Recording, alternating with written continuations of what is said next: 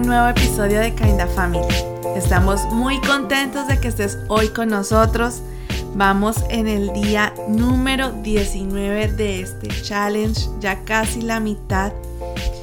Y bueno, y si hoy nos escuchas por primera vez, te dirás, bueno, ¿de qué se trata esto? Se llama el 40G Challenge, 40 días de gratitud.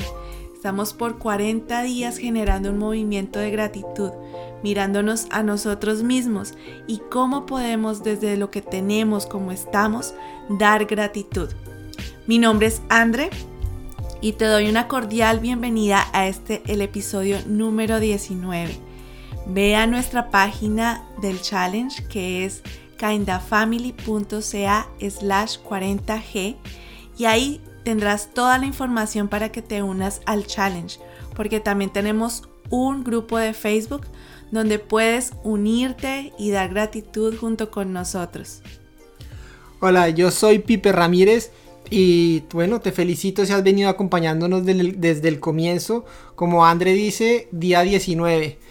¡Wow! ¡Qué reto!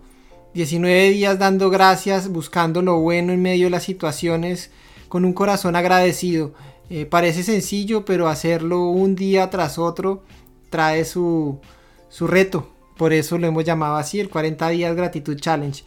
Hoy continuando nuestra historia, porque este challenge lo hacemos mientras que recordamos un episodio muy fuerte que pasó en nuestra vida. Estamos recordando hoy lo que pasó el sábado 26 de julio del 2014. En el día de ayer te habíamos contado lo que venía pasando y lo último que pasó hace dos días era la cirugía del colon. Cómo fue esta de, fuerte y cómo tocó quitar un pedazo del, colon, del, intestino delgado realmente, y volver a grapar y volver a, bueno, cerrar la piel, dejando una compresa adentro. Algo que no les conté ese día por tantas cosas que pasaron es que en esa cirugía que fue bastante larga, donde yo les conté que salí de la clínica un tiempo a caminar, antes de salir de la clínica a caminar, que yo estuve un, rato en la sala de espera, pues, porque fue una cirugía larga, recuerdo que me llegó un correo, un correo un poco, un muy, un correo muy importante, pero como un poco desconcertante al momento. Pero para que entiendan ese correo les voy a contar un poquito el contexto. Nosotros ahora vivimos en Canadá, somos de Colombia y pues como ustedes deben saber o suponer, cuando uno hace un proceso de inmigración pues tiene un, proceso, como lo acabo de decir, de enviar papeles, de presentar exámenes, de pagar derechos, de presentar entrevistas. Bueno, un proceso, cada proceso es diferente, pero el nuestro era un proceso largo. Para el momento de la clínica, nosotros ya llevábamos más o menos cuatro años en ese proceso. Cuatro años en que habíamos enviado los primeros papeles, envié otros segundos, estudié francés en nuestro caso, y estábamos en el punto de esperar a que estudiaran nuestros papeles y nos aceptaran o no para pasar al siguiente paso, que era una entrevista presencial. Esas entrevistas se hacían en la embajada, en el consulado, y se hacían una o dos veces al año. Y entonces pues era un tema, primero tocaba pasar, clasificar, segundo que lo agendaran a uno y tener el tiempo. Entonces veníamos como espere, espere eso. Y bueno, teniendo esto en mente que ya les cuento, pues estaba yo en la cirugía, estaba André en la cirugía y yo esperando en la sala de espera donde el tiempo era eterno, donde no sabía qué iba a pasar, donde yo sentía que me había despedido de ella por última vez y que hasta ahí era que todo se había acabado. Y me llega un correo de la embajada de Canadá diciéndome que nuestro proceso había sido seleccionado para pasar a entrevista y que teníamos una entrevista ya agendada en tres meses, de la fecha que llegó en tres meses. No, cuando a mí me llegó ese correo yo era como, ¿por qué? O sea, Señor, Dios, como que tú sabes todo lo que estoy viviendo. En medio de lo que está pasando, ¿tú por qué permites que esto pase ya en este momento como tan particular como que hubiera esperado cualquier cosa menos esto? Porque yo decía, este proceso es algo que comenzamos juntos, es un sueño que estábamos haciendo como pareja, que efectivamente ahora se convertía en sueño de familia porque éramos tres, pero que no era el momento de yo recibir un correo diciendo que pasábamos al siguiente paso, porque yo me sentía solo. En ese momento yo me sentía solo de qué voy a hacer yendo a una entrevista solo, como un padre soltero, y comencé a pensar todo el plan de Canadá solo. Me voy a ir como un padre soltero y será que yo puedo allá o será que se mueren los dos y me voy solo. Pues hasta bueno, ¿no? Comienzo una nueva vida donde nada me recuerda a André, donde nada me recuerda a Colombia. Eh, ¿Será que por eso es que me llegó el correo? Porque mi nueva vida va a ser allá. ¿O será que el correo significa que sí va a salir esto adelante? Los tres. No sé, o sea, como que pasan miles, miles de interpretaciones en ese momento. Y, y nada, pues fue un momento de, un correo difícil. Ahora, lo que está pasando en este 26 de, el sábado 26 de junio, pues yo recuerdo que eran, fue los días donde me tocó comenzar a llamar a los abogados, llamar a las personas que nos estaban ayudando con el proceso, guiándonos, decirles, mire, estoy en esta situación, mi esposa lleva más de ocho cirugías, está que se muere, eh, mi bebé también está, pues ya salió de la clínica, pero todavía está en, una situación de cuidados. Eh, yo estoy con la cabeza en todo lado, menos en el proceso. Yo sé que la entrevista es en tres meses, pero no sé de aquí a tres meses qué va a pasar. ¿Será que ella ya salió? ¿Se ha mejorado? ¿No se ha mejorado? ¿Tendremos tiempo de estudiar para la entrevista? La entrevista era en francés también. Como que vienen todas esas cosas y bueno, gracias a Dios estas personas que nos estaban acompañando nos dijeron, vea, si hay que conseguir unos papeles en la clínica, fíjese que le puedan dar un resumen de la historia. Con el resumen de la historia traducido podemos pedir que se, pues que se mueva su entrevista a la siguiente opción posible, que puede ser en seis meses, en un año. Entonces, pues para mí era, no, llevamos mucho tiempo esperando este momento. ¿Será que sí la muevo? ¿Será que no? Al final, haciendo el cuento corto, pues decidí moverla, pedir la historia clínica. Hasta ese momento en, la clínica no era fácil porque los doctores, la doctora yo recuerdo que me decía, pero, es que no se ha acabado, o sea, ¿cómo te va a hacer una historia si no se ha acabado? No sabemos en qué va. yo, no, doctora, mire, es que esto pasó, ta, ta, ta, ta, ta, al menos hasta el momento, hasta el día de hoy. Bueno, finalmente se logró hacer, se envió, también enviamos a la Embajada de Canadá diciendo que ahora teníamos un hijo, porque el proceso lo habíamos comenzado dos y ahora éramos tres, entonces tocaba adjuntar su registro y todas esas cosas. Y y no, pues era la locura, porque como saben, yo todo esto tenía que hacerlo desde la clínica con llamadas, con, con correos. También medio le iba contando a Andre.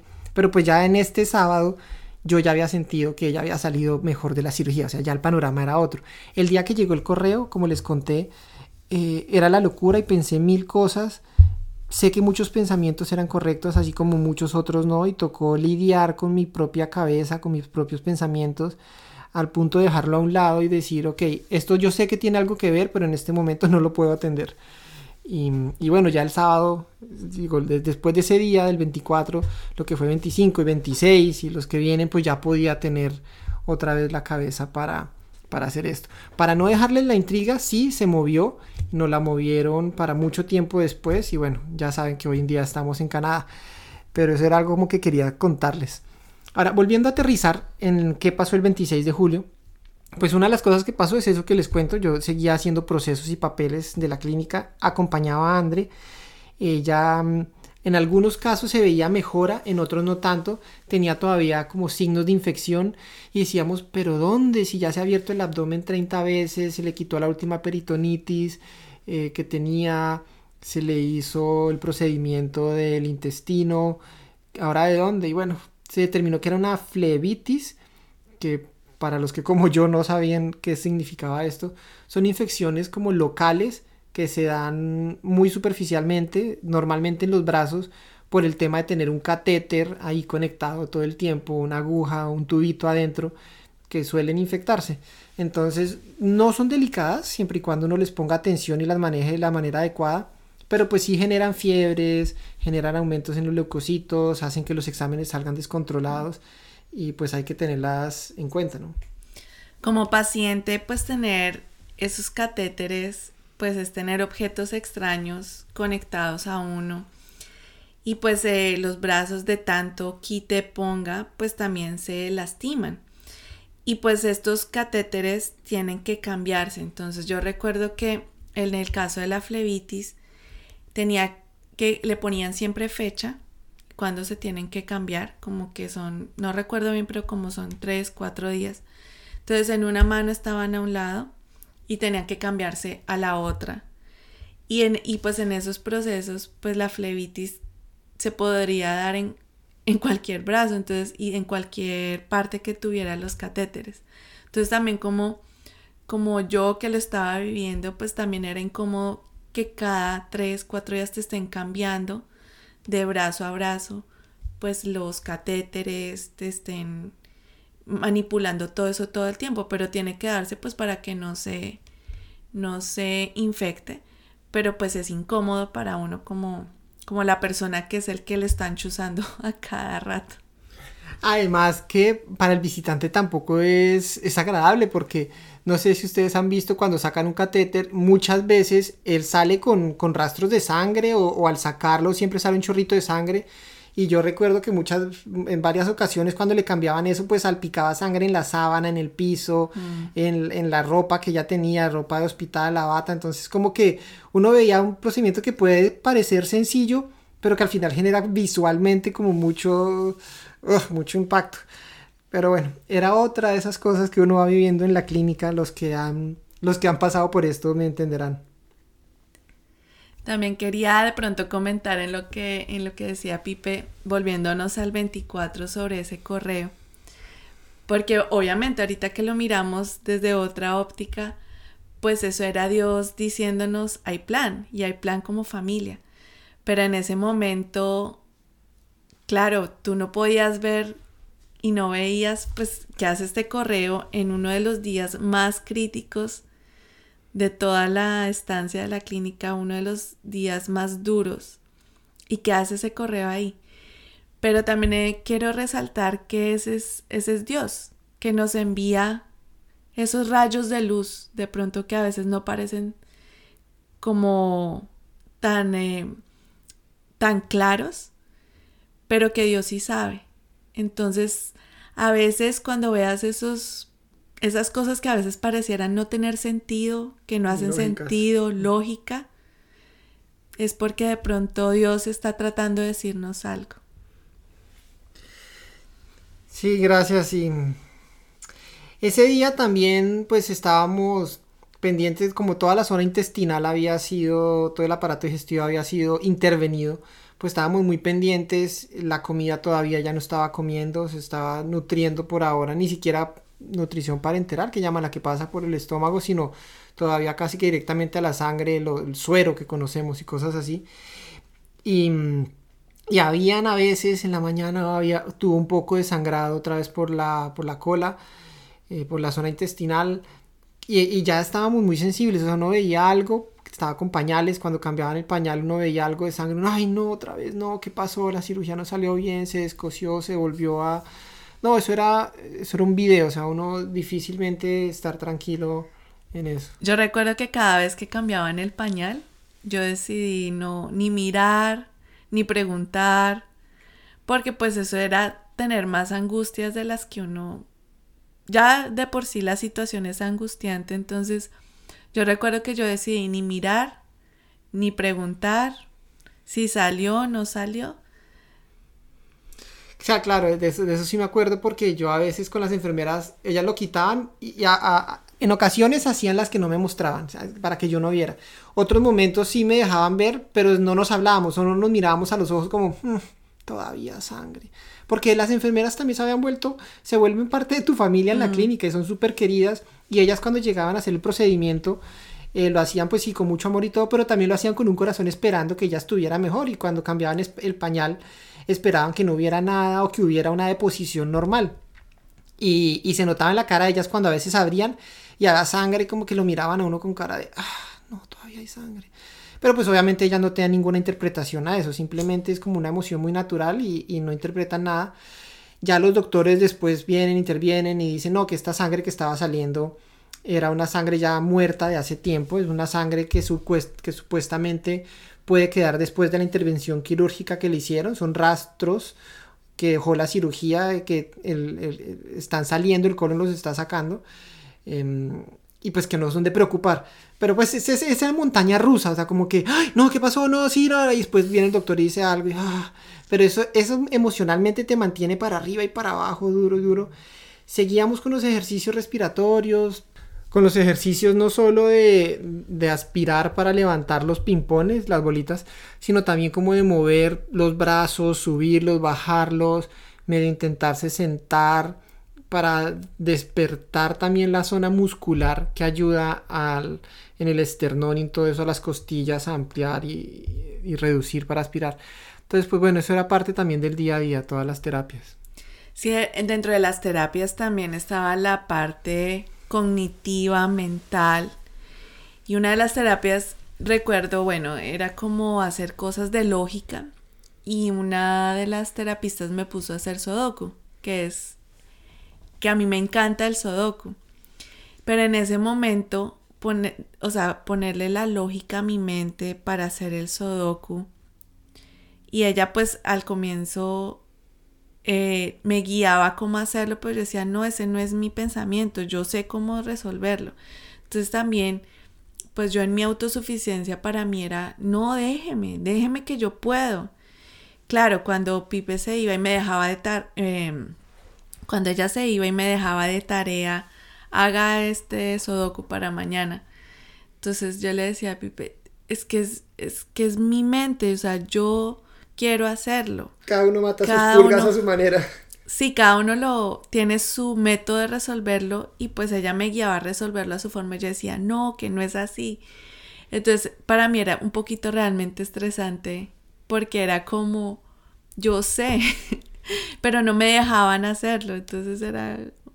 Y bueno, y, el, y ver cómo cuando uno está haciendo mentalmente, yo sí sentía que mi mente iba más lento eh, como que yo sabía cómo resolverlo, pero en el momento era como, primero no, a veces no enfocaba bien, los ojos a veces no enfocaban y como que sí, no, me demoraba, me demoraba y yo decía, no puede ser que esto me demore porque pues yo lo hacía antes, pero también como mentalmente, así como mis músculos estaban gastados, pues no había tanta movilidad, pues así mentalmente mis neuronas también se tomaban su tiempo para hacer las cosas.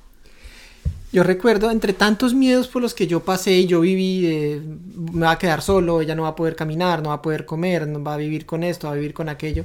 Recuerdo que en las primeras 10 días, eh, cuando comenzó a despertarse en los primeros días, yo decía mentalmente cómo va a quedar. ¿Será que ella sabrá quién soy yo? ¿Sabrá quién es ella? Y ese es uno de los miedos que pasaba por eso yo a veces le hablaba también en otro idioma, en inglés, en francés, porque eso me ayudaba como a mí a sentir que sí, que su cabeza estaba bien.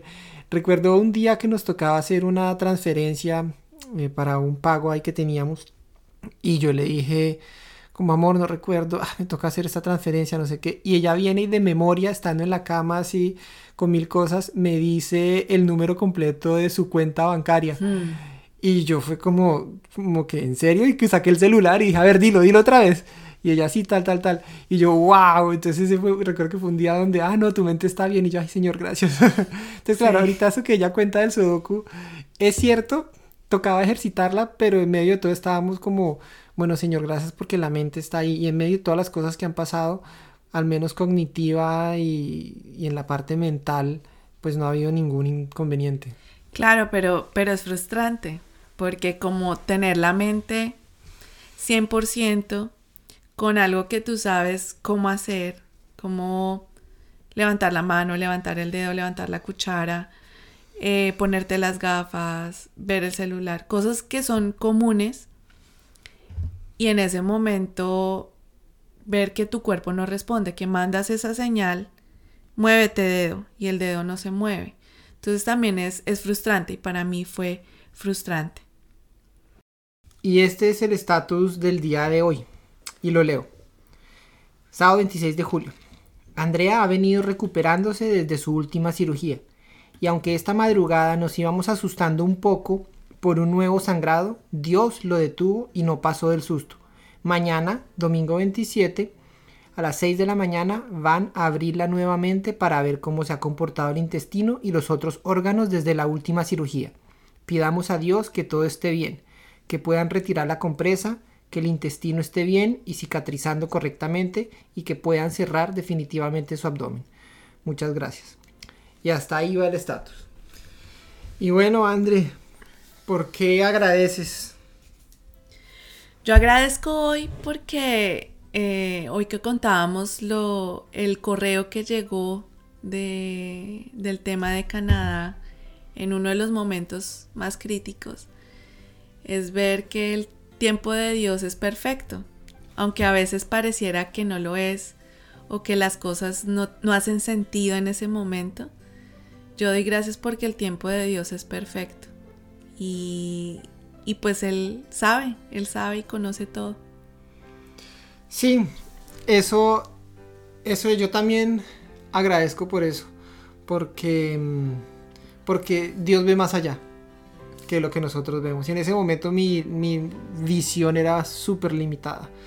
Yo veía mis narices y un paso más adelante nomás, pero Dios veía el resto. Y ese correo, aunque lo interpreté de muchas maneras incorrectas, eh, en otros días les contaré cómo comenzó a hacer sentido este correo con otras cosas que pasaron.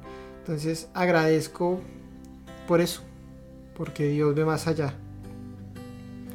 Bueno, y finalizamos nuestro día 19 del 40 días gratitud challenge. ¿Y tú por qué agradeces? No nos queremos ir sin que pienses cuál es tu agradecimiento el día de hoy, día 19. Anótalo en tu ruta del challenge. Si quieres, compártelo y te animamos a que lo hagas en el grupo de Facebook. Ve y mira a las otras personas que están poniendo sus agradecimientos. Coméntale si quieres eh, agradece también por el agradecimiento de otros, alégrate con la alegría de otros y comparte tu alegría para que otros se alegren contigo y mm, te esperamos por allá en el grupo. Nos vemos mañana. Si aún no sabes, se acaba este capítulo y no sabes de qué estamos hablando, ve a kindafamily.ca slash 40g. Allí están todos los detalles para que te unas al challenge, te unas al grupo de Facebook que hablo Pipe y descargues la ruta del challenge donde estamos escribiendo y llevando un registro de nuestros 40 días de gratitud. Nos vemos mañana. Síguenos en nuestras redes sociales, Facebook e Instagram. Nos encuentras como kindafamily.ca. Un abrazo. Chao. Chao.